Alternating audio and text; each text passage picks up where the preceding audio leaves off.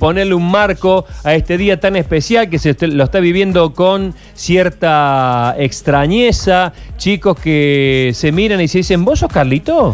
Porque hace un año que no se ven, está más grandecito, más gordito, cambiado, cambiada. Eh, bueno, ¿cuál es la primera reflexión que te viene a la cabeza, Liliana, en este día? Eh, vos sabés que me están llamando de todos lados, Me Sergio, y imagino. la verdad, la verdad que digo, ¿por qué me llaman a mí? No estoy en la escuela, no soy directiva, no tengo hijos en edad escolar, lo que tengo es cabeza pensando nada más, pero... Claro. Y recibiendo fotos de mis nietos, que no los puedo creer, parados en el patio entre rayas amarillas, cuidando la distancia. y veo a los docentes con máscaras y ellos con barbijos y digo, qué difícil a ser todo. Pero bueno, eh, los chicos necesitaban verse, ¿no? Eh, Sí. Algunos chicos no han querido ir a la escuela, me estoy enterando. Algunos siguen con miedo y con ganas de estar en casa todavía. Eh, hay padres que sueltan y, y confiados, hay padres que sueltan con mucho miedo y hay padres que no sueltan y los quieren tener en casa y, y quieren ejercer el derecho de la educación virtual. Entonces estamos en un momento muy complicado, no es un primer día de clase a lo que estamos acostumbrados, es todo muy, muy raro. Lo que les estoy pidiendo a todos mis hijos y amigos y demás es que me cuenten la vuelta, porque alegría en el encuentro hubo. Hay que ver ahora cuando se enfrente con esta escuela distinta cómo reaccionan. Claro. Pero viste que Pedro reacciona distinto que María, que Florencia, que Agustín, depende de la edad, depende de la maestra, depende de la escuela, depende de los padres. Ahora, los chicos tienen una posibilidad de, de- de transformar en lúdico todo lo que viven y bueno, y les tocó esto y tendrán que hacer algo con esto que les tocó. Eh, me, me acuerdo que hablábamos hace un tiempo y que nos imaginábamos, hacíamos fantasía contigo, Liliana, sobre este primer día, ¿no? Este, Que no imagino que sea como los típicos primeros días de antaño, Para nada, donde sí. van a tener que traer cuaderno Rivadavia, eh, lápices de colores tanto, van a tener que comprar el manual Estrada de no sé qué. Hoy va a ser un día donde la enseñanza, por lo menos hoy, quedará en tercer, cuarto plano. Espero que sí, Sergio. Espero que sea un día para hablar, para charlar, para llorar, para emocionarse. Eh, yo recién pensaba, y me están llamando estos radios, Dios mío, eh, recién pensaba eh, cuando uno habla del amor virtual, de esta gente que se enamora por internet, ¿no? Sí. Hola. Sí, te siempre escuchamos. decimos que hay que esperar el encuentro este real, ¿no? Donde la mirada, la piel este, se pongan en juego para, para ver si ese amor virtual puede ser un amor real. Ujú. Eh, a muchos docentes les costó atravesar la pantalla con el amor, o porque del otro lado había resistencia, o porque a ellos les costaba eh, eh, poner el amor ahí, y la verdad que sin amor no se aprende, así que bueno, yo apuesto que hoy por lo menos circulen palabras amorosas en la escuela, tanto de los docentes hacia los niños como al revés. Para mí que un chico le diga a la seño, te extrañé seño, ya estamos, ¿viste? Mm. Y, y que, y que ella les diga, no venía la hora de verlos. Bueno, si aparecen esas cosas, ha sido un buen primer día, ¿viste? Pero bueno, va, va a haber que estar muy atentos a los sanitarios, porque la pandemia sigue, por, mes- por más que estemos en meseta, la pandemia sigue y, y las versiones médicas en torno al contagio de los chicos, ¿viste? Que son hay una grieta ahí también. También.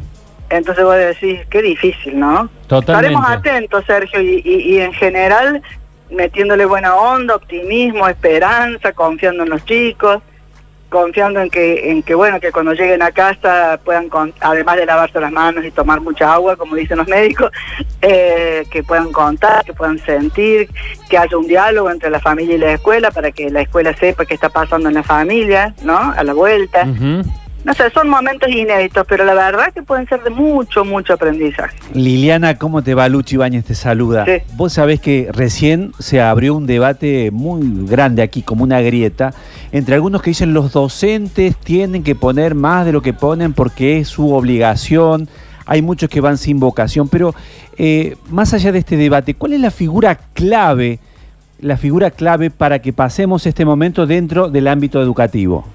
Como la figura clave. La figura clave, ¿quiénes son los que tienen que trabajar más, poner más en este momento? todos, todos. El docente lo pone, lo pone porque lo tiene que poner, es su trabajo, es su pasión. Ahora, tampoco podemos hablar de la docencia, ¿no? Dentro de la docencia están los apasionados y los que no, están los que están a punto de jubilarse y los que no, están los que se resisten a la tecnología y los que no, están los que les va muy mal en su vida personal y llevan eso al aula, están los que están felices y son docentes pichimahuigas todo el tiempo.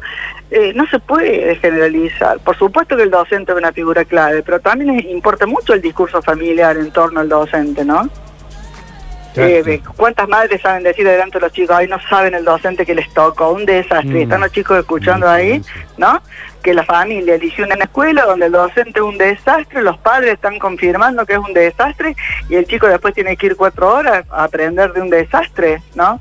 Entonces la figura clave somos todos, los medios de comunicación, ¿viste?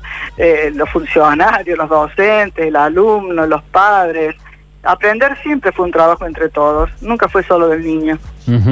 Eh, hay como una especie de eh, eh, no, ¿cómo decirlo? No aceptar que, que un docente eh, proteste por un bajo salario, que un docente haga alusión a que ha tenido que eh, poner de su propio bolsillo para comprarse una computadora, un celular con mejores prestaciones, que ampliar, que ampliar la conectividad de su casa porque se le caía la señal a cada rato.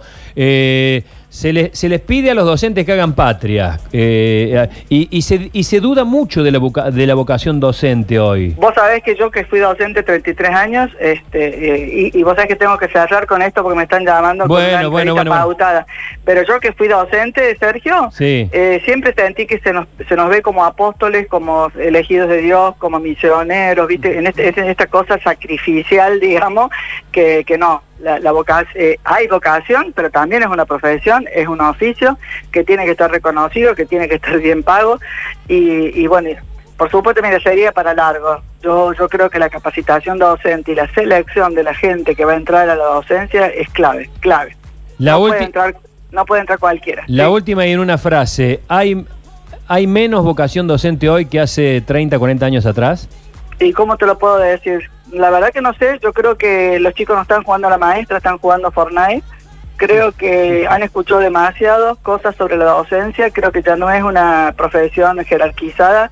Si vos le preguntás a los chicos hoy qué quieren ser, te dicen youtuber porque es exitoso, tener fama y gana mucha plata rápido. Entonces estamos en contextos donde la docencia se vino cayendo a pedazos y la verdad que hay que levantarla porque no todos van a ser youtubers, no todos van a tener, este, ojalá, ¿no? Éxito rápido y la escuela es ese, ese, ese ámbito maravilloso donde si te tocan buenos docentes uno aprende lo liderador que es el conocimiento, ¿no? Así que sí, veníamos en bajada, pero estamos a tiempo, estamos a tiempo y entre todos, entre todos, Sergio. Un beso grande, Liliana, gracias por este contacto.